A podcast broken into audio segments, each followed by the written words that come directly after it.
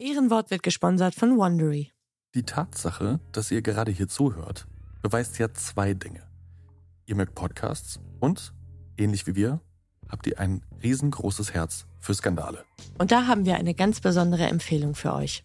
Denn vielleicht erinnert ihr euch noch an eine unserer allerersten Folgen. Und zwar haben wir da die Geschichte über Milli Vanilli erzählt. Die Band, die nicht wirklich gesungen hat, mit Schimpf und Steine aufgeflogen ist und erst ihren Grammy und später alles verloren hat. Es ist, muss man so sagen, einer der größten Skandale der Popmusik, wenn nicht sogar der ganzen Popkultur. Bis heute übrigens eine meiner Lieblingsfolgen aus unserem Backkatalog. Mhm. Und wem das genauso geht, für den gibt es jetzt einen Deep Dive in diese Geschichte. Und zwar hostet unsere geschätzte Kollegin Aminata Belli für Wondery eine sechsteilige Miniserie mit dem Titel Milli Vanilli, ein Popskandal. Und da warten eine ganze Menge spannender Insights auf euch. Unter anderem kommen ganz viele von den Menschen zu Wort, die damals an diesem Skandal oder dieser Geschichte beteiligt waren. Zum Beispiel der Frontmann Fab und der Produzent Frank Farian. Und ganz ähnlich wie wir damals in unserer Episode fragt sich auch Aminata, ob wir heute nicht anders über diesen Skandal reden, weil wir über schnellen Ruhm, über Machtstrukturen in der Musikindustrie und über Rassismus und Diskriminierung ganz anders sprechen als damals. Also, wer Rob und Fab, beziehungsweise Ray, Charles, Brad und John noch immer regelmäßig im Ohr hat, dem sei diese Serie wärmstens empfohlen. Und, das haben wir uns versichern lassen, Aminata spricht das auch wirklich alles selbst.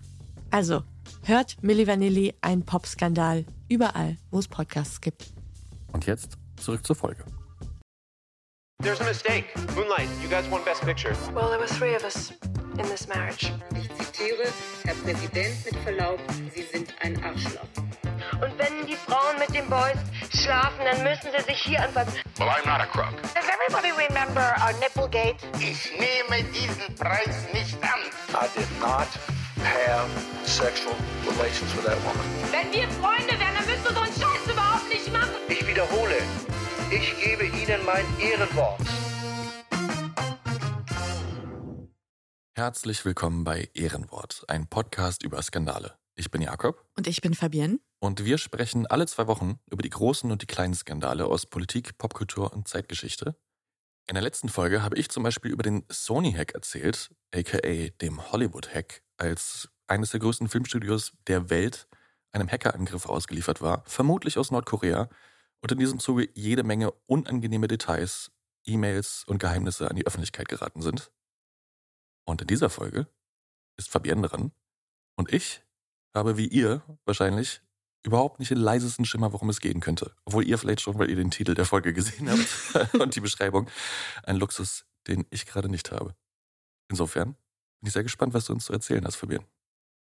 Du und auch jede, jeder von euch kennt ja diesen Satz, zu Risiken und Nebenwirkungen fragen Sie Ihren Arzt oder Apotheker. Und in den ja dahin siechenden Fußgängerzonen unseres Landes ist ja die Apotheke sowas wie eine Bastion. Also muss auch drumherum jedes Ladenlokal schließen. Du kannst dir sicher sein, die Apotheke, die brummt, weil wir werden immer älter, wir werden immer häufiger krank. Und die Apotheke ist ja auch sowas wie ein Ort der Hoffnung auf einen kleinen Plausch, auf ein Stück Traubenzucker und natürlich auf schnelle Genesung. Wir akzeptieren jede Peinlichkeit, die ja mit dem Apothekenbesuch verbunden sein kann.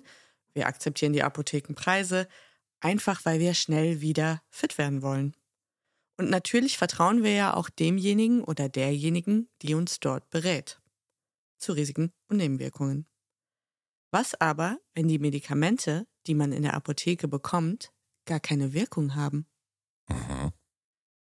Und darum geht's heute in der Geschichte. Ich erzähle nämlich den Skandal um die alte Apotheke in Bottrop. Einen der größten Arzneimittelskandale in Deutschland, den sich vor geraumer Zeit unsere Hörerin Andrea mal bei uns gewünscht hat. Also vielen Dank für den Vorschlag. Ja, also liebe Grüße an Andrea für den Tipp. Aber ich muss gestehen, dass ich davon, glaube ich, noch nie was gehört habe. Dann kann ich dir ja jetzt auf die Sprünge helfen. Bitte. Es geht in dieser Geschichte um drei ehemalige Schulkameraden, die gemeinsam aufs Heinrich-Heine-Gymnasium in Bottrop gegangen sind. Einer von ihnen ist der Verbrecher in diesem Skandal, einer der Whistleblower und der dritte ist der Chronist dieser Geschichte. Wahnsinn. Und die sind alle gemeinsam im selben Jahrgang zur Schule gegangen?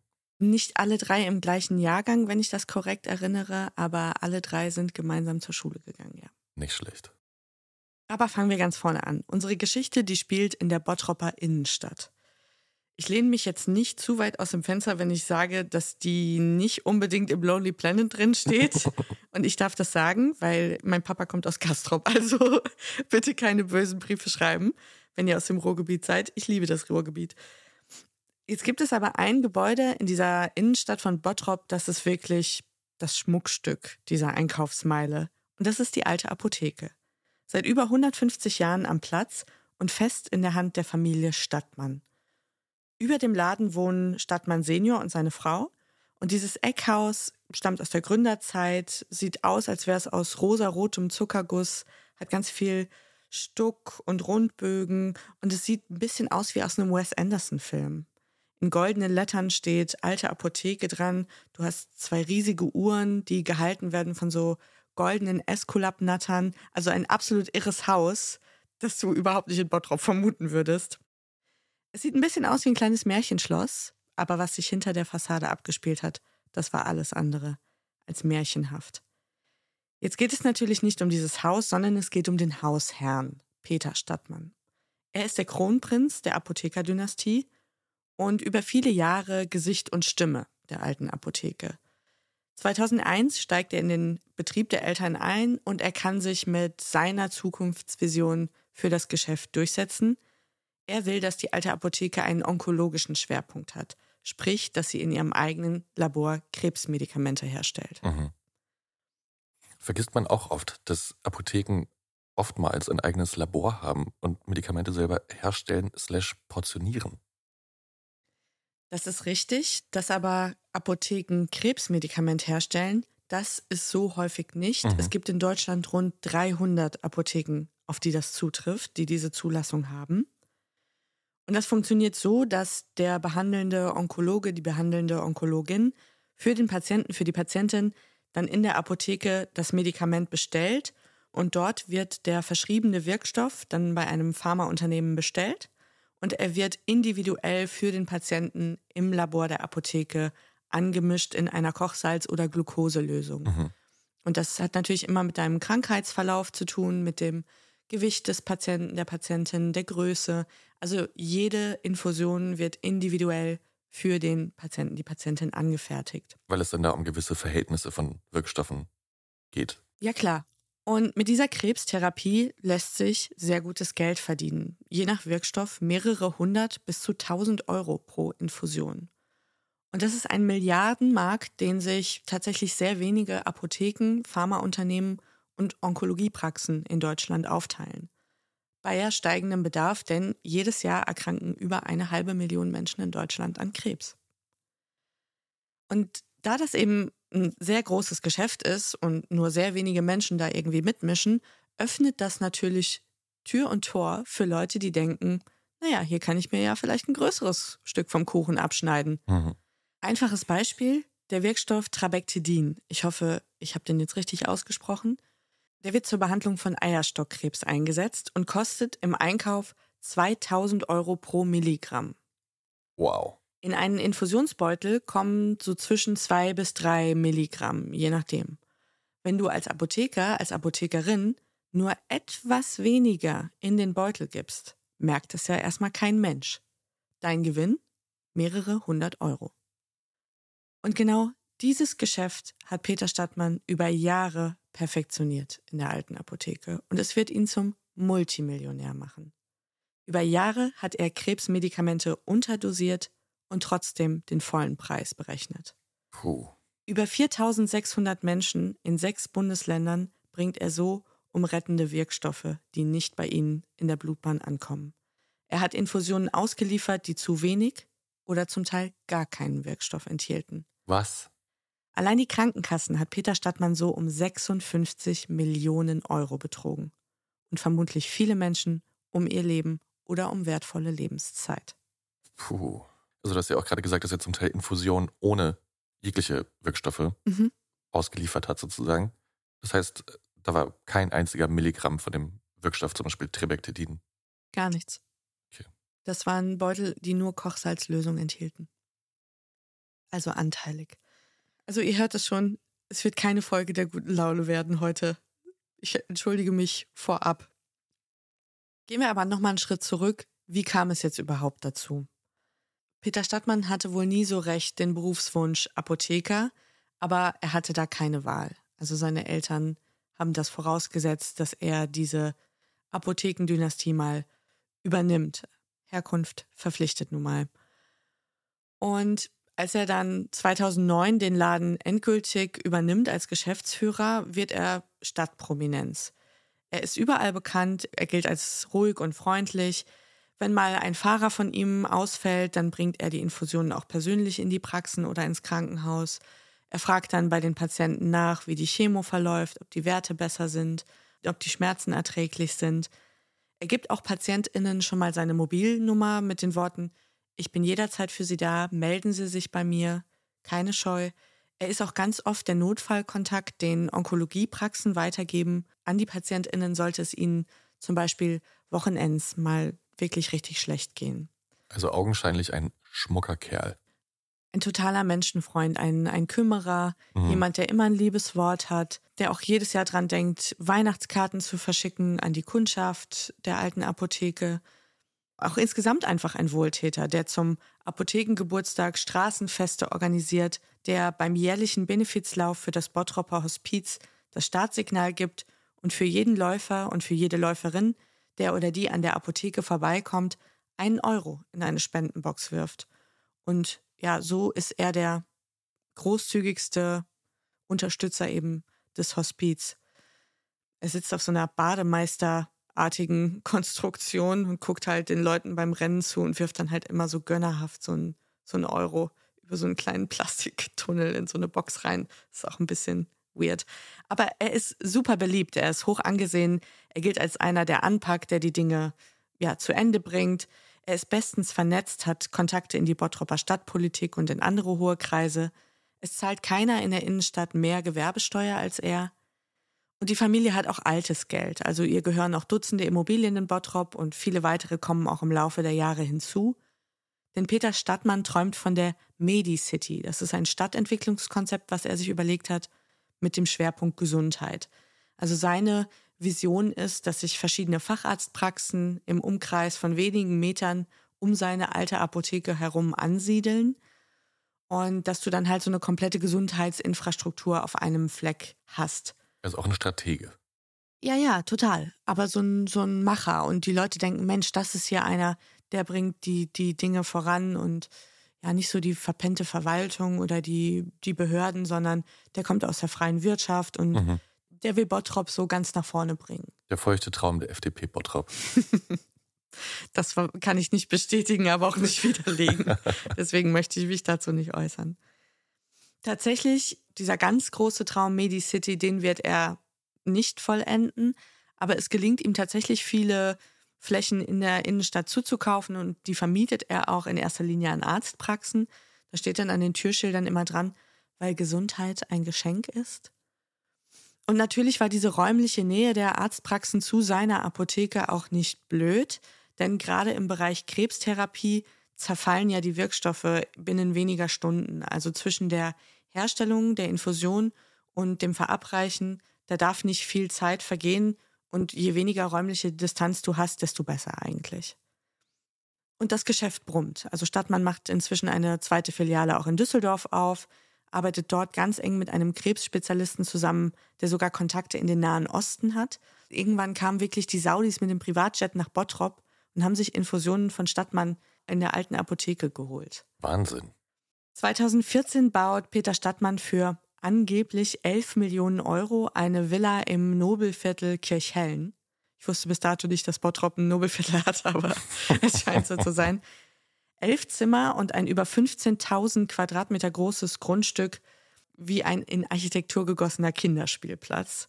Also vielfach, vor allem in der Boulevardpresse, wird zitiert, dass eine Rutsche direkt vom Badezimmer über mehrere Etagen in den Pool von Stadtmann führte. Stark. Da könnte sich ja unser Potzbischof noch was abgucken davon. Ja, das hätte Thebats von Elst auch gefallen. Auf die Idee ist er nicht gekommen. Schade. Stark. Also ein kleiner Richie Rich auch. Mhm. Er bewohnt dieses Luxusanwesen aber allein mit seiner Hündin Grace Kelly, die ihren Namen deshalb bekommen hat, weil Peter Stadtmann von sich behauptet, wie Fürst Albert von Monaco auszusehen. Mhm. Wenn man ein Auge zukneift, dann kann man sagen, ja, okay, lassen wir gelten. Jetzt muss man sich ja aber die Frage stellen, wie konnte Peter Stadtmann diesen Betrug überhaupt organisieren? Denn er ist ja nicht alleine in der alten Apotheke. Die zählt zu ihren besten Zeiten 60 Mitarbeitende. Also ist auch kein kleiner Betrieb. Tatsächlich gibt es aber eine strenge Hierarchie in dem Laden. Während Stadtmann durch die Glastür seines Büros eigentlich alle immer gut im Blick hat, müssen alle anderen das Labor verlassen, wenn der Chef die Infusionen persönlich fertig macht. Dabei gilt ja gerade beim Umgang mit diesen hochsensiblen Antikörpern das Vier-Augen-Prinzip. Also es ist eigentlich so, wenn die Infusion hergestellt wird, muss es immer einen geben, der anreicht und einen, der quasi das in den Beutel gibt, weil das einfach auch sehr gefährliche Wirkstoffe sind. Deswegen darf das eigentlich nie jemand allein machen und es gibt dann auch so ein Herstellungsprotokoll, das muss auch immer dann unterschrieben werden. Das Labor sowieso ist ein Hochsicherheitstrakt, das nur mit Schutzkleidung betreten werden darf. Peter Stadtmann arbeitet dort aber regelmäßig in Straßenkleidung, ohne Mundschutz, ohne Handschuhe und er bringt auch den Hund ständig mit. Und mal nur zur Vergegenwärtigung, wenn nur ein einziger Keim in so einen Infusionsbeutel gelangt, dann kann das für die Person, die den bekommt, tödlich sein, weil die Chemotherapie natürlich dafür sorgt, dass dein Immunsystem total runtergefahren Mhm. wird. Also das ist wirklich hochgefährlich. Er ist aber nicht nur unsauber beim Arbeiten, er ist auch auffällig schnell. Er schafft bis zu 80 Infusionen in einer Stunde. Das ist absolut illusorisch. Denn normalerweise dauert das Anfertigen von einer Infusion zwischen drei bis fünf Minuten. Mhm. Also die anderen gucken sich das so ein bisschen aus dem Augenwinkel an und denken, naja, ob der Chef das da wirklich so richtig macht alles. Hm, vielleicht nicht. Die Wirkstoffe werden zudem oft auch nur unreichend gekühlt. Das ist auch brandgefährlich. Die Dokumentation wird schlampig oder sie wird gar nicht erledigt. Ja, und jetzt häufen sich so ein bisschen die Gerüchte.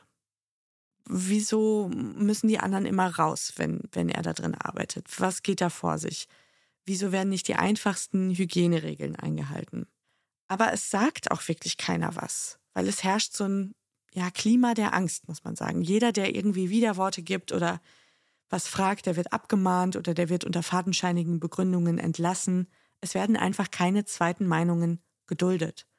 Und hinter vorgehaltener Hand, da witzelt die Belegschaft auch schon so langsam, so nach dem Motto, du, wenn mal jemand fragte, ich habe nichts gewusst, Mhm. ich habe nichts gesehen. Oder wenn mal bei mir in der Familie jemand krank wird, also ich weiß aber, wo ich das Medikament nicht besorgen werde. Hm. So nach dem Motto. Also es entsteht so eine ganz komische Gruppendynamik, wo man sich vielleicht auch wechselseitig aufeinander verlässt, dass man denkt, ja, wenn das mal hier wirklich richtig zugeht, dann wird ja hoffentlich irgendeiner von den anderen was sagen. Also irgendwer, der vielleicht in der Hierarchie über mir steht oder der den Stadtmann schon länger kennt oder der schon viel länger hier arbeitet. Ja, es ist so eine Verantwortungsdiffusion, so eine klassische. Und man es sich ja wahrscheinlich auch nicht mit dem Apotheker der Region verscherzen. Das kommt erschwerend hinzu, ja. Also keiner will ja den guten Mensch von Bottrop anschwärzen. Nachher ist das ein haltloser Vorwurf gewesen und du stehst dann da mit runtergelassener Hose und die ganzen einflussreichen Freunde von Peter Stadtmann kehren dir den Rücken zu und sorgen dafür, dass du vielleicht im Gesundheitssektor in Bottrop so schnell keinen Job mehr findest und in Essen vielleicht auch nicht und in Düsseldorf vielleicht auch nicht. Ja. Es kommt auch noch hinzu, dass die alte Apotheke überdurchschnittlich gut bezahlt. 20 Prozent über Tarif. Und es gibt auch großzügige Schenkungen hier und da. Also du konntest als Assistent, als Assistentin schon mit 6000 Euro netto nach Hause gehen. Nicht schlecht. Das ist sehr, sehr gut ja, für PTA. Zwei Anekdoten, die ich in der Berichterstattung über den Fall gefunden habe, die zeichnen auch ein ganz gutes Bild von Stadtmann als Chef und vielleicht auch als Mensch. Er hatte einmal irgendwelche wichtigen Typen für eine Besprechung in die alte Apotheke eingeladen und bat dann vor deren Augen eine Mitarbeiterin, seine Brille zu putzen. Er hat in einem ähnlichen Kontext mal so einen Stift auf den Boden geworfen und hat dann jemand aus dem Nebenzimmer gerufen, der solle den Stift aufheben. Und dann kam jemand und hat diesen Stift aufgehoben und dann hat Stadtmann in die Runde geguckt und meinte so, na, seht ihr? Okay, also das wirkt ja auch so ein bisschen wie der Pate. Er war der Herrscher über das Königreich, was er sich da geschaffen hatte. Er war der Gott der alten Apotheke und auch irgendwie der Herr über seine Belegschaft. Und offenbar hat er ab irgendeinem Punkt auch gedacht, er sei der Herrscher über Leben und Sterben. Mhm. Passt ja jetzt nicht so gut zum Image als gutmütiger Saubermann. Überhaupt nicht. Es hat mit der Wahrnehmung seiner Person und mit der Fassade dieses Hauses und dafür, wofür das Haus auch steht, überhaupt nichts mehr gemein. Jetzt kann man natürlich auch fragen, die Patientinnen, die die Infusionen bekommen haben, haben die nichts gemerkt? Und natürlich ist einigen rätselhaft, warum sie kaum Nebenwirkungen haben. Sie klagen weder über Übelkeit noch über zu starke Schmerzen. Sie verlieren keine Haare während der Chemotherapie. Und für viele ist es ja auch die zweite oder sogar dritte Runde gegen den Krebs und die haben an den ersten Verlauf ganz, ganz grauenhafte und schreckliche Erinnerungen und sind jetzt aber irgendwo erleichtert, dass sie sagen, oh Gott, ja, jetzt vertrage ich das viel besser, das ist ja toll. In einer Doku hat eine Frau erzählt, wir haben dann noch so gewitzelt und gesagt, ja, wenn wir hier mal fertig sind, das brauchen wir für zu Hause. Das ist ja Wahnsinn, wie uns die Haare wachsen. Also die Leute haben natürlich nie im Leben, ich meine, wie solltest du das auch erahnen oder wie soll man auf den Gedanken kommen, dass du eigentlich zu wenig Wirkstoff bekommst Mhm. oder gar keinen? Es hat niemand so weit gedacht. Es haben nur natürlich PatientInnen auch festgestellt, ich habe keine Nebenwirkungen oder meine Werte verbessern sich einfach nicht. Die Ja. werden zusehends schlechter. Aber das Komplizierte hier ist auch, Krebs, das ist so ein individueller Krankheitsverlauf. Der eine schafft's, der andere schafft's nicht. Und du kannst nicht immer das Medikament dafür verantwortlich machen. Und auch die Symptome sind ja wahrscheinlich individuell ganz unterschiedlich. Total unterschiedlich. Beim einen schlägt es an, bei dem anderen funktioniert es nicht. Es ist auch multifaktoriell. Also eine ganz, ganz komplizierte Gemengelage. Es kommt aber erstmal niemand auf die Idee, dass irgendwas mit den Infusionen nicht stimmen könnte. Doch im Herbst 2013 erstattet jemand Anzeige gegen Peter Stadtmann. Und zwar der Ex-Mann einer ehemaligen Mitarbeiterin der alten Apotheke. Und ich habe in einem Text auch gelesen, dass er auch mal als Fahrer für Stadtmann tätig war, gelegentlich. Ich habe aber keine zweite Quelle gefunden, die das bestätigen würde. Also daher, ich weiß das nicht mit Sicherheit. Ist aber auch nicht so wichtig. Der Mann schreibt in einem Brief an die Essener Kriminalpolizei, dass der Apotheker Stadtmann Steuern hinterziehe, indem er Krebsmedikamente unterdosiere und falsch abrechne. Und seit 2001 wisse er davon. Das Problem ist aber, der Mann, der das jetzt behauptet, der sitzt gerade im Gefängnis. Sieben Jahre wegen eines Sexualdelikts. Also schwieriger Zeuge. Mhm. Also wenn du die Wahl hast als ermittelnde Behörde, glaubst du jetzt dem Knacki, der wegen dem Sexualdelikt einsitzt, oder glaubst du dem Ehrenbürger Bottrops quasi, Ja, ja. dem Apotheker Stadtmann? Da weiß man ja, welche Wahl da getroffen wird. Der Mann hat auch keinen Anwalt genommen, sondern er hat das handschriftlich auf den Zettel geschrieben, hat den seiner Mutter geschickt mit der Bitte, tipp das ab und bring's zur Kriminalpolizei. Und die Polizei, die spricht tatsächlich auch nur mit zwei Zeugen, mit der Ex-Frau des Mannes, die das alles abstreitet, und mit Peter Stadtmann, der das natürlich auch alles bestreitet Klar. und dessen Anwalt wissen lässt, Zitat, mein Mandant käme nicht im Traum auf die Idee, Krebspatienten Schaden zuzufügen, indem er deren Leiden verschlimmert oder gar deren Leben verkürzt, indem er weniger als die erforderliche Menge Zytostatikum anmischt. Mein Mandant ist im Gegenteil sozial sehr stark engagiert und hilft, wo er nur kann. Und damit ist der Fall erledigt. Dieses Anwaltsschreiben unterstreicht ja eigentlich nochmal dieses Bild, das du von ihm gezeichnet hast, dass er so ein bisschen wie der heilige St. Martin von Bottrop eigentlich für die Gesellschaft da ist und allen irgendwie nur das Beste möchte. Genau. Was ich aber auch interessant fand, war dieser Vorwurf, dass er seit 2001 davon wisse Mhm. und er hat das 2013 zur Anzeige gebracht. Das heißt, es ist ja über ein Jahrzehnt, in dem dieser vermeintliche Betrug gelaufen ist. Dass natürlich so viel Zeit vergangen ist, hat die Glaubwürdigkeit des Mannes und des erhobenen Vorwurfs auch nicht gerade gesteigert. Klar. Warum haben sie nicht sofort was gesagt? Jetzt, wo sie hier einsetzen, schwärzen sie den Apotheker an. Naja, hm, hat der Sache auch nicht geholfen. Und den Leuten, die in der Zeit ihr Krebsmedikament über die alte Apotheke bekommen haben, denen schon gar nicht. Jetzt landet die Rechnung von dem Anwalt auf dem Tisch von Martin Porwoll. Und Martin Porwoll ist der Zweite, der sozusagen aufs Heinrich-Heine-Gymnasium gegangen ist. Und der ist mit Stadtmann bekannt seit Kindertagen. Seit 2012 ist Martin Porwoll der kaufmännische Leiter der alten Apotheke. Und er hat auch das Grundrauschen und diese Gerüchteküche im Betrieb wahrgenommen, dass es da im Labor nicht ganz mit rechten Dingen zugehe, dass da die Hygiene nicht so richtig eingehalten wird und die Dokumentation. Aber er hat weder mit dem Verkaufsraum noch mit dem Labor irgendwie viel zu tun in seiner Tätigkeit als quasi Buchhalter der Apotheke. Aber zum Jahresende 2014 kündigen zwei Mitarbeitende aus dem Labor bei ihm. Das ist auch das Jahr, in dem er die Anwaltsrechnung bezahlt. Und sie äußern ihm gegenüber den Verdacht, dass Peter Stadtmann sich an den Krebsmedikamenten bereichere und zu wenig Wirkstoff in die Infusionen gebe. Und Porwoll ist natürlich erstmal total geschockt. Das ist ein wirklich schwerer Vorwurf. Er fragt sich jetzt, kann das stimmen? Ich kenne den so, so lange. Ich weiß um dessen Ruf. Ich kenne die Eltern schon so lange. Dieses ehrwürdige Haus hier. Sind es jetzt vielleicht einfach nur zwei gefrustete Ex-Mitarbeitende, die hier den Chef nochmal irgendwie nachträglich anschwärzen wollen? Aber dieses Störgefühl, das lässt ihn nicht los, es beschäftigt ihn. Und wenige Monate später fängt eine neue Kollegin im Betrieb an, das ist Marie Klein, die fängt als pharmazeutisch-technische Assistentin an. Und sie und Porwoll, die freunden sich an und auch Marie Klein bekommt mit, im Labor, da ist nicht alles so sauber, wie es sein sollte, im wahrsten Sinne des Wortes. Und die beiden ziehen sich jetzt so wechselseitig ins Vertrauen und reden miteinander und sagen, okay, irgendwas läuft hier wirklich ganz gravierend falsch, aber wir können es nicht beweisen. Und da hat Martin Powell einen Einfall, der wirklich bestechend logisch und simpel ist. Er will die Rezepte und die Eingangsrechnungen der alten Apotheke miteinander vergleichen. Hm. Also wie viel Wirkstoff haben wir tatsächlich bei den Pharmaunternehmen eingekauft und was haben wir weiter berechnet an die Krankenkassen. Als kaufmännischer Leiter hat er ja auf all diese Daten Zugriff. Das Einzige, was ihm fehlt, sind mal so ein paar Stunden alleine im Büro. Und die Gelegenheit, die bietet sich im Januar 2016, als HandwerkerInnen einen neuen Arzneilagerautomaten in der Apotheke einbauen. Und das geht nur außerhalb der Geschäftszeiten.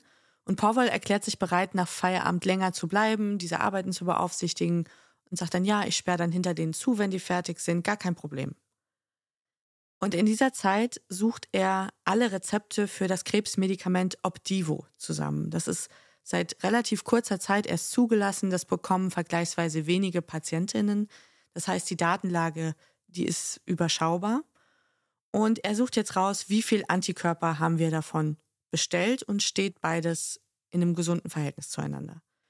Und seinen Fund dokumentiert er in einer Excel-Tabelle und er kann nachvollziehen, dass zwischen Juli 2015 und Juli 2016 die alte Apotheke 52.174 Milligramm Opdivo abgerechnet hat.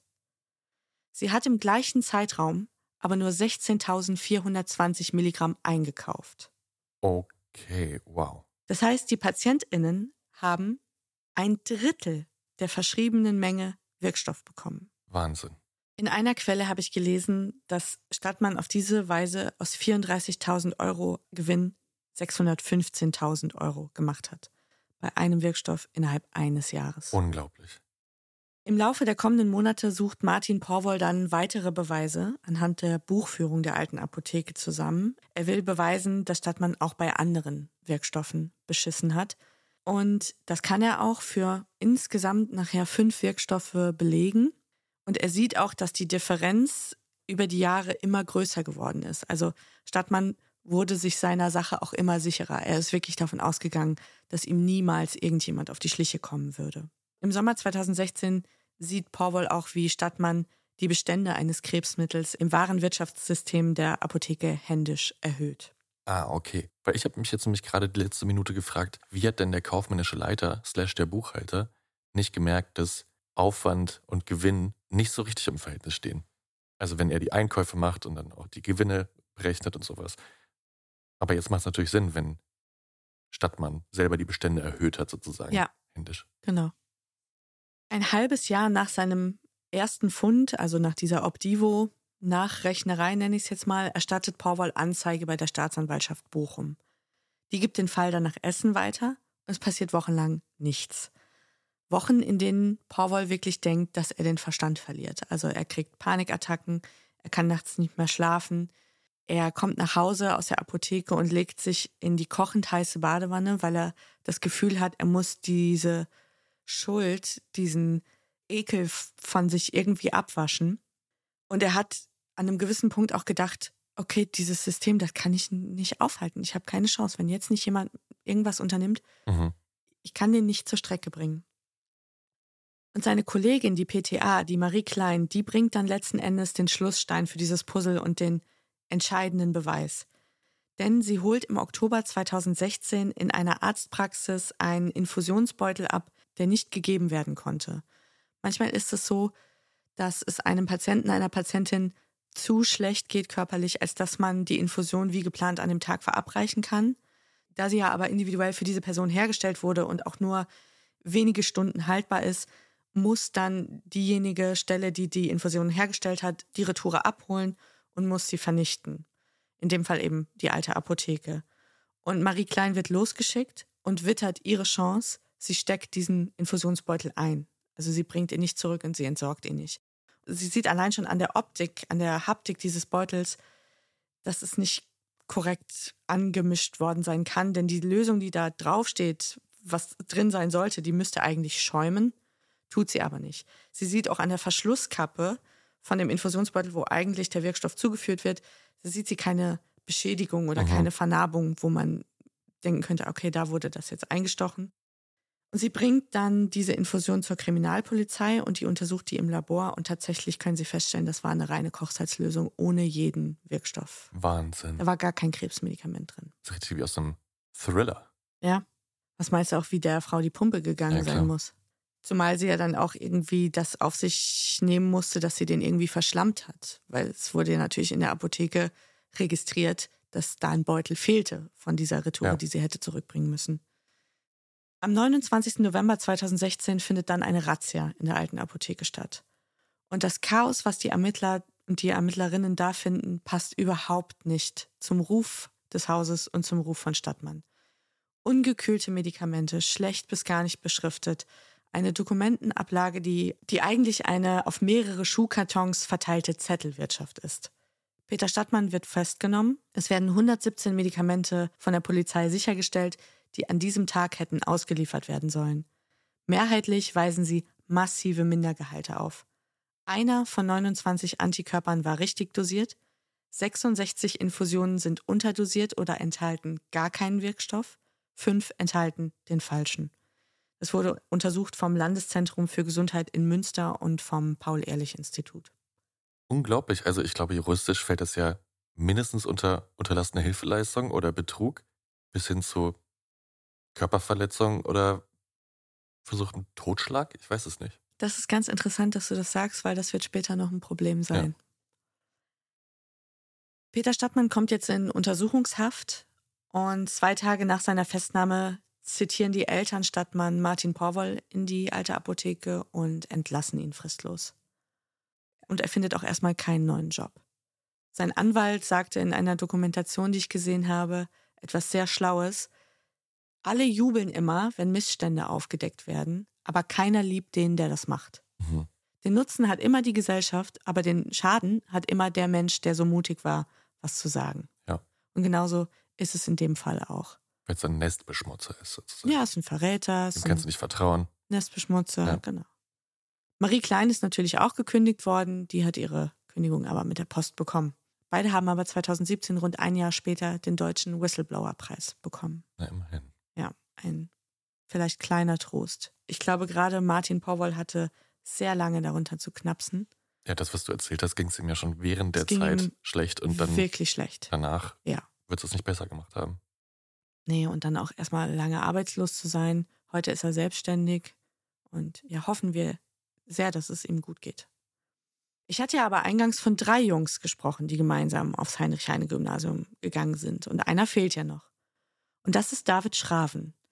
David Schraven ist Journalist und Gründer des Recherchezentrums Korrektiv. Ach. Was vielleicht der eine oder andere von euch kennt. Es ist aber irre, dass ausgerechnet der Gründer von Korrektiv auf dasselbe Gymnasium gegangen ist wie dieser Herr Stadtmann. Ein irrer Zufall. Und der Whistleblower, den darf man ja auch nicht vergessen. Und der Whistleblower.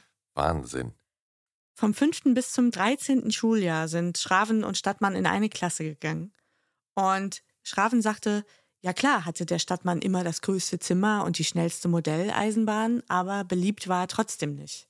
Er war unsportlich, er war immer schon ein bisschen zu pummelig, introvertiert, trug hässliche Polunder und hatte eine Prinz Eisenherz Frisur. Selbst im Ruhrgebiet kam das in den 80er Jahren nicht besonders gut an. Korrektiv, man muss es so sagen, hat in diesem Fall viel mehr geleistet, als monatelang zu recherchieren und zu berichten. Denn die Informationspolitik der Behörden und auch der Stadt Bottrop nach Bekanntwerden dieses Skandals und nach der Festnahme von Peter Stadtmann, die war absolut beschissen.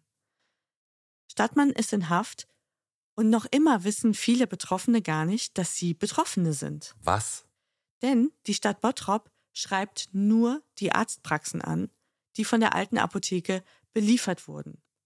Ob die Ärzte und Ärztinnen jetzt ihre Patientinnen darüber informieren, das bleibt ihnen selbst überlassen. Unglaublich. Ich bin Und jetzt- fassungslos. Und jetzt kannst du dir ja vorstellen, mit welchem Ehrgeiz man sich da an die Telefone gehängt hat. Ja, klar. Die Praxen haben dann gesagt, ja, sie konnten gar keine Auffälligkeiten bei ihren Patienten feststellen bei den Behandlungsergebnissen. Sie sehen sich da jetzt auch gar nicht in der Pflicht, das sollen noch die Behörden machen. Sie hätten Wahnsinn. auch gar keine Kapazitäten, da jetzt hier noch jeden anzurufen und dann noch die Leute verrückt zu machen.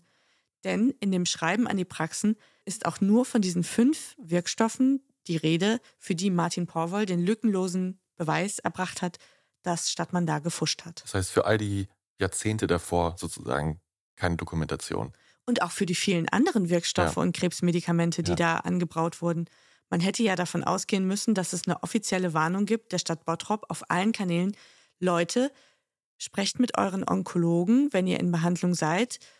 Wer auch immer Medikamente aus der alten Apotheke bekommen hat, ihr müsst euch untersuchen lassen. Ja. Ist aber nicht passiert. Ich bin äh, sprachlos. Die Apotheke ist ja auch die ganze Zeit auch noch geöffnet geblieben. Man muss auch dazu verstehen, dass viele PatientInnen auch gar nicht unbedingt wussten, dass ihr Krebsmedikament in der alten Apotheke angemischt wird, weil du bekommst es ja beim Onkologen, entweder im Krankenhaus oder in der Praxis. Die Klar. Praxis bestellt es für dich bei der alten Apotheke. Sicherlich kannst du nachfragen, wo es herkommt, du kannst auf die Zettel gucken, aber Interessiert ja jetzt Vielleicht interessiert es dich auch einfach nicht und du hast es nicht hinterfragt und du hast es gar nicht gewusst. Ja. Das führt natürlich auch dazu, dass man versäumt, zum Beispiel auch Patienten zu untersuchen, die gerade noch Infusionen aus der alten Apotheke bekommen. Man hätte ja deren Antikörperspiegel im Blut auch messen können, um wirklich lückenlos beweisen zu können, bei Patientin X ist viel zu wenig Wirkstoff in der Blutbahn angekommen. Die Infusion kam aus der alten Apotheke. So, zack, bumm. Wir müssen daraus schließen, dass sie so schlechte Werte hat, aufgrund der Tatsache, dass die Behandlung eben so miserabel war. Man hat das nicht gemacht. Und du kannst nach einer gewissen Zeit den Wirkstoff im Blut auch nicht mehr nachweisen. Das heißt, es ist einfach nicht gelungen, bis zum Schluss nicht zu belegen, wer hat aufgrund von Peter Stadtmann zu wenig Krebsmedikament Ja. bekommen und ist deshalb nicht wieder gesund geworden oder nicht schnell genug gesund geworden. Vor allen Dingen, du, du nimmst ja auch dann den Betroffenen oder deren Familien die Möglichkeit, dagegen gerichtlich vorzugehen, zu klagen. Abgesehen natürlich von den gesundheitlichen Folgen, das ist ja noch viel weiterreichend. Also die Leute waren total alleingelassen. Wer nicht es im Radio gehört hat oder in der Zeitung gelesen hat und aktiv nachgefragt hat, der hat eigentlich keine Auskunft bekommen. Es gab dann auch eine Liste von Wirkstoffen, die wurde dann irgendwann auf der Website der Stadt Bottrop veröffentlicht. Die wurde über Monate nicht aktualisiert. Und wenn dann Leute angerufen haben bei der Stadt, dann wurden die auch irgendwie beschwichtigt. Ja, sie haben doch was ganz anderes bekommen. Nein, das betrifft wirklich nur diese fünf Wirkstoffe, die da draufstehen. Machen Sie sich mal keine Sorgen. Erst im Mai 2017, also ein halbes Jahr ungefähr nach Peter Stadtmanns Festnahme, gibt es eine zweite Mitteilung der Behörden an die Arztpraxen, dass womöglich weitere Wirkstoffe betroffen sind. Es gibt aber nach wie vor keine öffentliche Erklärung oder Warnung. Und da setzt jetzt eben Korrektiv an. Und David Schraven, die mieten ein Ladenlokal in der Bottropper Innenstadt unweit der alten Apotheke und hängen ein Riesenschild ans Fenster. Sie haben ihr Krebsmedikament aus der alten Apotheke bekommen. Bitte kommen Sie zu uns, bitte kommen Sie mit uns ins Gespräch. Wir informieren Sie, wir beraten Sie, was können Sie jetzt tun, was können Sie äh, juristisch unternehmen Mhm. für Schritte, wie können wir jetzt Beweise gemeinsam sichern, was können wir machen. Und die Leute kommen in dieses Ladenlokal und sind natürlich total außer sich vor Sorge und sind völlig aufgelöst. Habe ich zu lange keinen Wirkstoff bekommen? Habe ich zu lange zu wenig Medikament bekommen? Habe ich deshalb so lange zur Chemo gehen müssen? Kommt mein Krebs jetzt zurück? Ist meine Mutter deswegen gestorben? Ja. All das, was die Behörden nicht geleistet haben, nämlich dass man die Leute warnt, dass man sie entschädigt, dass man ihnen was an die Hand gibt, was können sie jetzt unternehmen, wie können sie jetzt vorgehen. Ja. All das hat Korrektiv gemacht mit diesem Lokal. Irre. Respekt. Und Korrektiv hat auch Martin Pauwal mit einer Crowdfunding-Kampagne unterstützt, der irgendwann auch Schwierigkeiten hatte, die Anwaltskosten Mhm. auch zu finanzieren, weil natürlich dann zahlreiche Diffamierungskampagnen dann auch gestartet wurden seitens der Familie Stadtmann. Dann kamen anwaltliche Schreiben auf Unterlassung, Mhm. Verleumdungsklagen. Er soll so und so viel zahlen, wenn er das nochmal wiederhole, diese Vorwürfe. Also er wurde da auch massiv noch eingeschüchtert und unter Druck gesetzt. One size fits all seemed like a good idea for clothes Nice dress. Uh, it's a it's a t-shirt. until you tried it on. Same goes for your healthcare. That's why United Healthcare offers a variety of flexible, budget friendly coverage for medical, vision, dental, and more. So, whether you're between jobs, coming off a parent's plan, or even missed open enrollment, you can find the plan that fits you best. Find out more about United Healthcare coverage at uh1.com. That's uh1.com. Ich hatte ja schon gesagt, viele Betroffene erfahren dann tatsächlich nur aus den Medien, dass sie betroffen sind. Und ganz besonders krass fand ich das Schicksal von einer Frau, die selbst Ärztin ist. Die habe ich in mehreren Texten und Dokumentationen ähm, zitiert gesehen. Diese Frau hat zum zweiten Mal gegen den Krebs gekämpft und muss über Monate beobachten, wie ihre Tumormarker immer höher werden. Der Wunschwert ist unter 35 und ihre waren zuletzt bei 7000. Also sie ist der Verzweiflung nahe. Sie sagt auch zu Freundinnen und Familie, ich glaube, ich kriege da nur Wasser. Es funktioniert Mhm. irgendwas nicht. Sie hat auch keine Nebenwirkungen, ganz im Gegenteil zu ihrer ersten Chemotherapie. Die hat sie in wirklich schlimmster Erinnerung.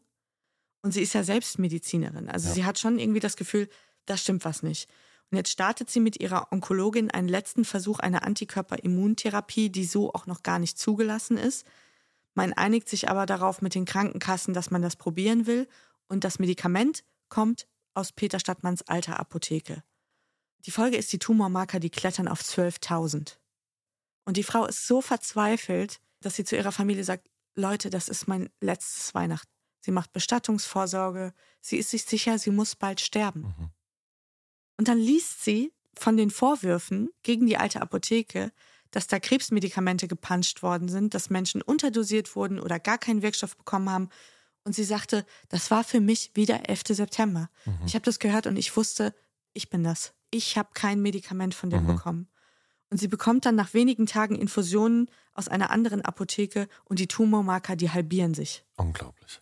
Sie hat fünf Monate nur Kochsalzlösung bekommen. Und irgendwann ist ihr Tumor zwar verschwunden, aber der Krebs hat in die Leber metastasiert. Und dafür gibt es keine Heilung. Und sie sagt, ich weiß, dass ich weniger Lebenszeit haben werde, weil ich von Peter Stadtmann das Krebsmedikament bekommen habe. Ja. Aber sie kann es nicht beweisen. So wie ganz viele andere Betroffene es auch nicht beweisen können, den Kausalzusammenhang. Die Ermittlungen weiten sich indes auch aus auf zwei Mitarbeiterinnen der alten Apotheke, die auch für fehlerhafte Infusionen unterschrieben haben. Es wird außerdem klar, dass Stadtmann nebenher einen illegalen Arzneimittelhandel betrieb. Er kaufte große Mengen Antikörper ein, hat die umverpackt und sie dann ins Ausland weiterverkauft. Und er hat bei vielen Pharmaherstellern auch Sonderkonditionen genossen, durfte also auch ohne Mühe Arzneimittel dort retournieren und hat davon auch sehr umfänglich Gebrauch gemacht. Er durfte da sogar Sachen zurückgeben, die er gar nicht dort gekauft hatte. Er hat alleine im Februar 2016 bei einem Pharmahersteller für 240.000 Euro Retouren eingereicht. Wahnsinn. Und du hast es schon angesprochen und antizipiert. Der Fall Alte Apotheke, der war ein juristisches Novum, für den hatte eigentlich keiner einen Masterplan. Die Staatsanwaltschaft wusste auch nicht so richtig, was sie machen sollte, weil was ist das jetzt? Menschen ein falsches oder gar kein Krebsmedikament zu geben. Ist es unterlassene Hilfeleistung? Ist es Mord? Ist es Totschlag? Ist es versuchter Totschlag? Ist es Körperverletzung? Gab es eine Tötungsabsicht? Gab es keine? Es ist juristisch total komplex. In erster Linie ist es, und das ist knallhart, aber es ist so, es ist Abrechnungsbetrug. Mhm. So wird der Fall jetzt auch vor Gericht behandelt. Am 13. November 2017 beginnt der Prozess vor der Wirtschaftskammer des Landgerichts Essen. Die Anklage lautet besonders schwerer Fall des Verstoßes gegen das Arzneimittelgesetz in 61.980 Fällen, 59 Fälle von gewerbsmäßigem Betrug und versuchte Körperverletzung in 27 Fällen. Am 6. Juli 2018, Stadtmanns 48. Geburtstag, nach 44 Verhandlungstagen, fällt dann das Urteil. Er muss zwölf Jahre in Haft wegen Abrechnungsbetrugs in 14.000 Fällen. Also in erster Linie ein Wirtschaftsverbrechen. Ja, er ist ein verurteilter Betrüger. Vom Vorwurf der Körperverletzung wird Peter Stadtmann freigesprochen. Auch wenn es eigentlich klar ist, dass Ja. er Menschen auf dem Gewissen hat. Aber der Einzige, der das lückenlos belegen könnte, ist er. Und er hat während der gesamten Ermittlungen und während des gesamten Prozesses geschwiegen und er schweigt auch bis heute. Es gab dann aber immerhin während des Prozesses ein Gutachten, das sagte, man könne nicht davon ausgehen oder man könne vielmehr nicht ausschließen, dass eben auch weitere Krebsmittel betroffen sind. Und das sorgte dann überhaupt erst dafür, dass viele Strafanzeigen, die im ersten Moment abgelehnt worden sind vom Gericht, dass die überhaupt zugelassen wurden zur Nebenklage. Es haben sich dann Leute gemeldet, haben Anzeige erstattet und dann hat das Gericht gesagt, naja, aber ihr habt ja gar nichts von diesen fünf Medikamenten bekommen, für die Martin Powell das Mhm. bewiesen hat. Also chillt mal, so nach dem Motto. Und erst als das quasi geöffnet wurde, wurden mehr Menschen, mehr Geschädigte als NebenklägerInnen zugelassen. Und das Krasse war, und das muss man sich mal vorstellen, während dieser 44 Verhandlungstage ist auch immer mal wieder ein Anwalt, eine Anwältin aufgestanden und musste den Verhandlungstag damit eröffnen, zu erzählen, dass ihr Mandant, ihre Mandantin verstorben ist inzwischen. Also falls ihr mich nicht hört gerade, ich schüttel seit fünf Minuten durchgehend mit dem Kopf, weil ich einfach wirklich sprachlos bin. Ja, viele Betroffene fühlten sich von der Justiz und auch von den Behörden, vor allem auch von der Stadt Bottrop, im Stich gelassen. Natürlich. Eine von ihnen, die auch viel zitiert wird in den, in den Texten und Dokumenten, die es gibt über diesen Fall, ist Heike Benedetti, die ebenfalls Krebsmedikamente aus der alten Apotheke bekam. Sie hatte sich mit weiteren Frauen angefreundet während der Chemotherapie und die hatten irgendwann so eine Gruppe gegründet und nannten sich die Onko-Mädels. Also haben sich gegenseitig immer unterstützt Mhm. und sich WhatsApp-Nachrichten geschickt und ja, waren sich einfach Stütze in dieser schweren Zeit. Und sie alle bekamen die Krebsmedikamente aus der alten Apotheke. Und von acht Frauen sind heute noch vier am Leben. Und Heike Benedetti ist über diesen Fall sowas wie die Stimme dieses Protests geworden. Also sie hat dann viel auch mit Korrektiv zusammengearbeitet und sie hat dann Demonstrationen, Protestaktionen vor der alten Apotheke organisiert. Es gab eine, die hat für viel Aufsehen gesorgt. Da hatten sie Sargträger engagiert, die wirklich leere Särge an der Apotheke vorbeigetragen haben. An denen hingen die Infusionsbeutel, auf die man Mhm. den Namen der Wirkstoffe geschrieben hatte. Sie wollen einfach den Druck auf die Verantwortlichen erhöhen. Sie wollen lückenlose Aufklärung. Sie wollen, dass ihr Leid anerkannt wird. Sie wollen, dass sie entschädigt werden.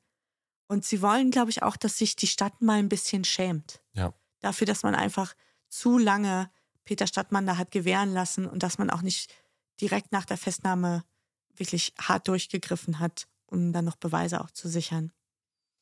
Zwischen 2012 und 2017 hat Peter Stadtmann rund 3700 KrebspatientInnen geschädigt, sagt das Gericht. Korrektiv spricht von den von mir eingangs zitierten 4600 Menschen. Aber das ist auch das perfide am Abrechnungsbetrug, der verjährt halt eben nach fünf Jahren. Das System Stadtmann ist auch deshalb über Jahre nicht aufgeflogen, weil Zytostatika-Apotheken bis dato kaum kontrolliert wurden. Ungefähr alle drei Monate wird durch eine Amtsapotheke eine Kontrolle vorgenommen, die vorher auch angekündigt wird. Immer eine gute Idee. Immer ein Garant dafür, dass diese Kontrollen etwas bringen. Ja, das hat sich aber auch in den Nachwehen dieses Skandals verschärft. Also die Kontrollen durch das Gesundheitsamt und die Amtsapotheken, die sind strenger geworden als Konsequenz aus diesem Skandal. Wo ich gar nicht weiß, ob sich da was getan hat. Das war aber ein Kontrollmechanismus, den Korrektiv zum Beispiel auch angesprochen hat. Die haben sich gefragt, naja, wenn zum Beispiel eine Infusion nicht gegeben wird, warum kassiert dann der Hersteller die wieder ein? Man könnte ja auch sagen, das Gesundheitsamt nimmt die Infusion an sich und stichprobenartig werden die untersucht. Könnte man ja machen. Ich kann mir aber nicht vorstellen, dass das bis heute gemacht wird, weil ihr könnt ja nur mal die Worte Krebs und Mafia googeln. Das ist ein Riesengeschäftsmodell. Bis heute. Peter Stadtmann ist gegen sein Urteil in Revision gegangen, ohne Erfolg. Und erst vor wenigen Wochen tatsächlich ist er mit einer Beschwerde gegen sein lebenslanges Berufsverbot am Bundesverfassungsgericht gescheitert. Na, immerhin. In den ersten Jahren nach dem Prozess sah es so aus, als würden weder die Krankenkassen noch die Betroffenen finanziell entschädigt werden, denn man hatte auch versäumt, das Vermögen von Peter Stadtmann schnell genug zu beschlagnahmen. So hatten er und vor allem seine Mutter genug Zeit, entsprechend vorzusorgen. Er hat ihr zum Beispiel aus der U-Haft heraus die Immobilie Alte Apotheke zurück überschrieben. Er hat ihr sein Barvermögen und seine Kunstsammlung rübergeschoben. Und all diese Werte, die gehörten ja dann jetzt ihr.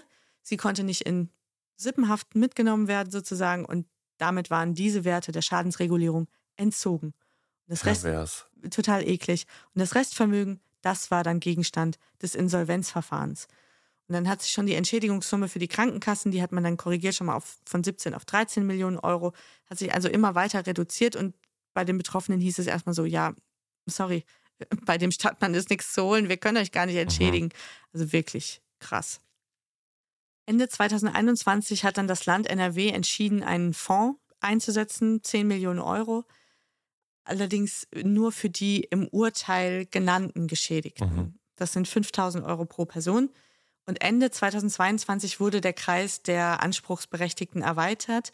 Jede, jeder, der nachweislich von 2001 bis 2017 Krebsmedikamente aus der alten Apotheke bekommen hat oder Angehöriger ist von Verstorbenen, auf die das zutrifft, die sind antragsberechtigt. Und wer jetzt wie viel bekommt, das hängt tatsächlich davon ab, wie viele Menschen sich melden und von ihrem Anspruch Gebrauch machen. Es ist ein Zeichen, es kommt aber sehr, sehr spät. Und es ist natürlich auch bitter, dass die Familie Stadtmann in aller Ruhe Zeit hatte, Ja. ihre Schäfchen ins Trockene zu bringen.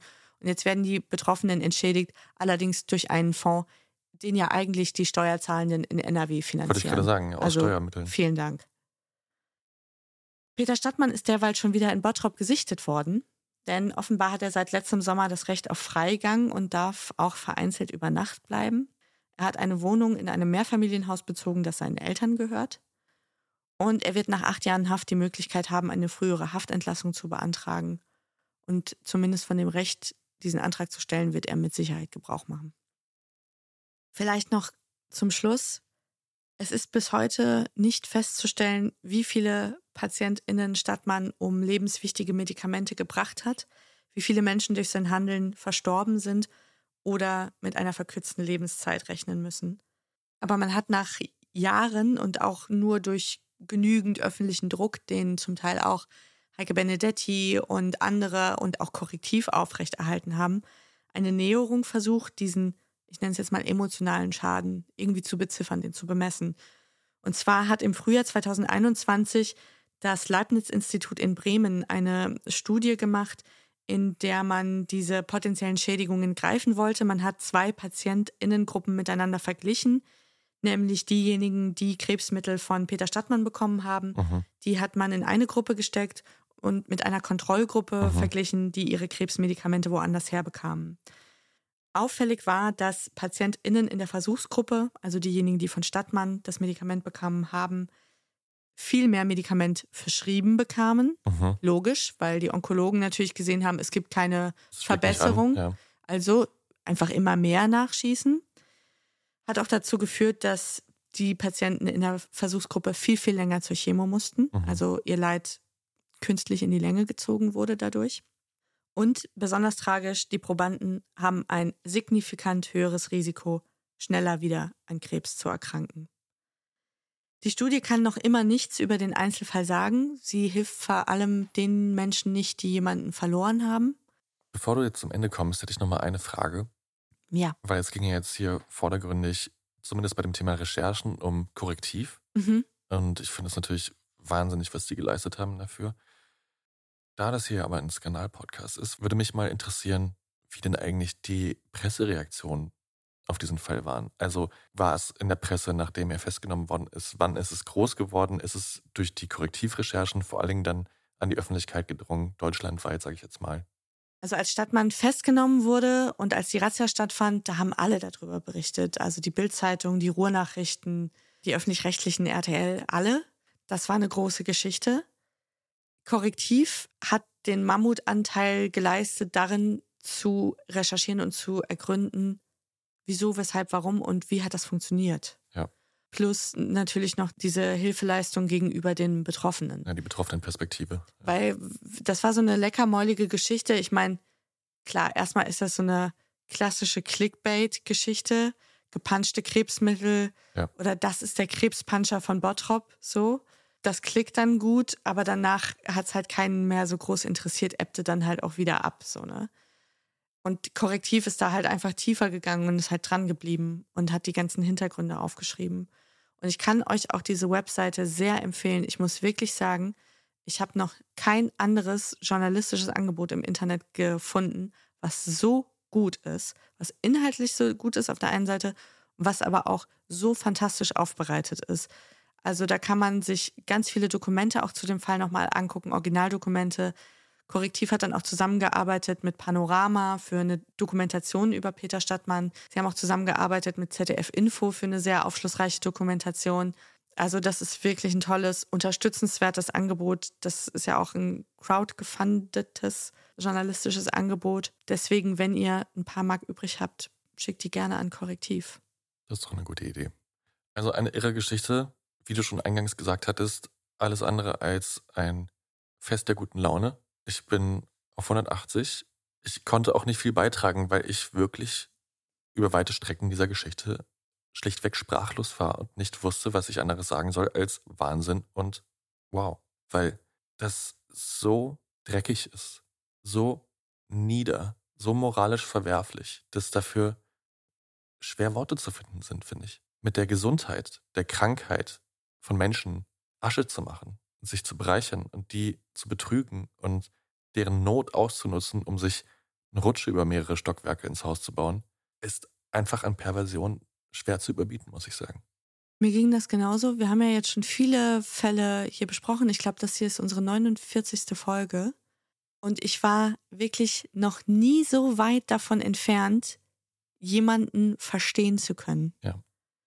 Also es gibt ja Leute, die mal übers Ziel hinausschießen oder mal über die Stränge schlagen oder mal einen dummen Fehler machen, weil sie sich ihrer Sache zu sicher sind oder weil sie ein paar Mark sparen wollen oder weil sie einfach an ihrem Amt kleben, was auch immer. Es ist vielleicht zu, bis zu einem gewissen Punkt sogar nachvollziehbar.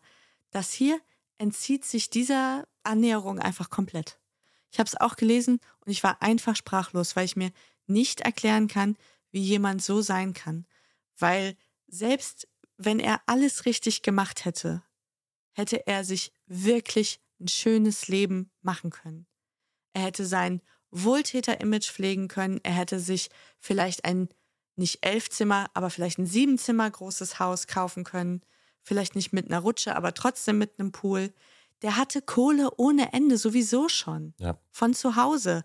Und als Apotheker verdienst du ja nun auch nicht schlecht. Schon gar nicht, wenn du Krebsmittel selber herstellst.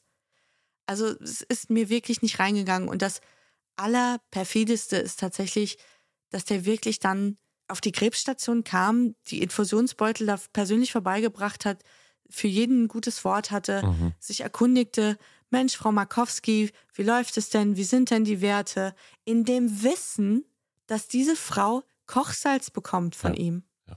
Also was musst du für ein Mensch sein? Was ist los bei dir? Ja, vor allem, wenn die Gier dann auch noch so weit geht, dass aus dem Knast heraus dann deine ganze Kohle irgendwie an deine Mutter bringst, damit bloß niemand auch nur einen Cent davon zurückbekommt. Es gibt auch keine Entschuldigung von ihm. Ja, das ist einfach Bis heute.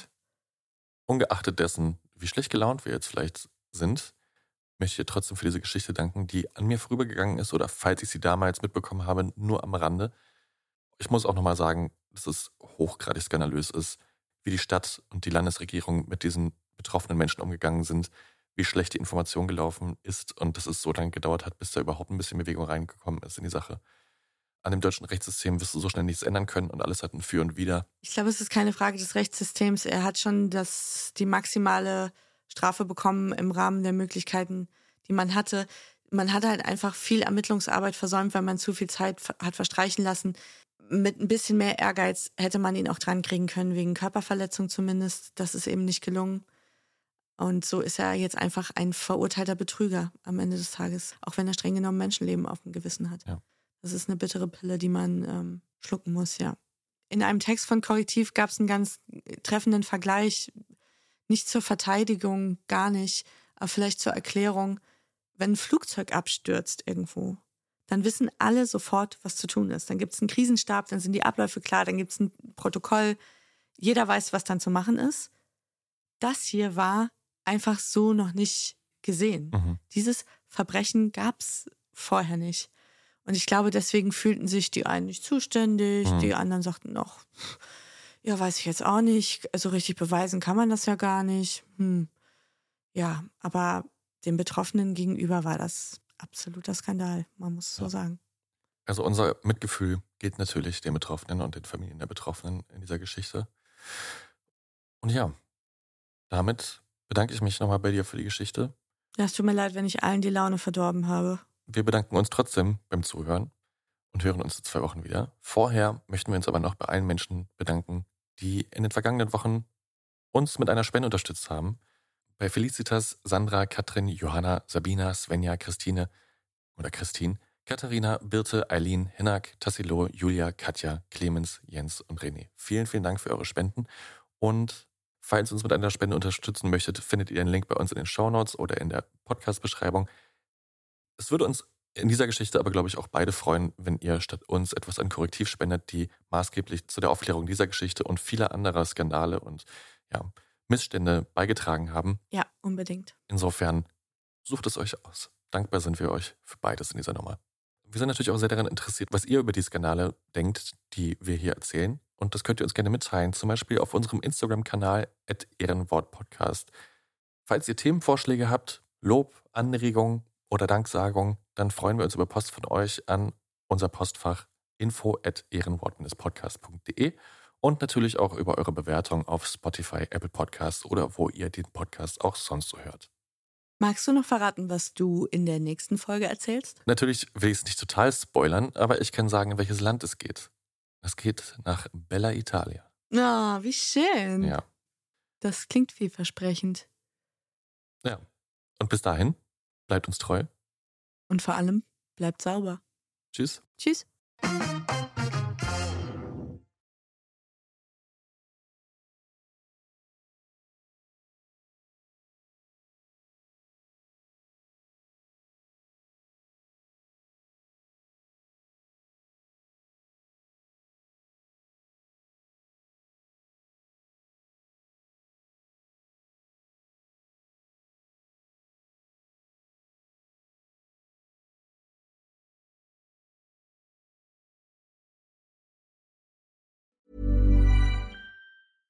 Even when we're on a budget, we still deserve nice things.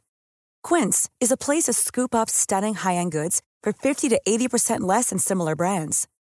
They have buttery soft cashmere sweaters starting at $50, luxurious Italian leather bags, and so much more. Plus, Quince only works with factories that use safe, ethical, and responsible manufacturing.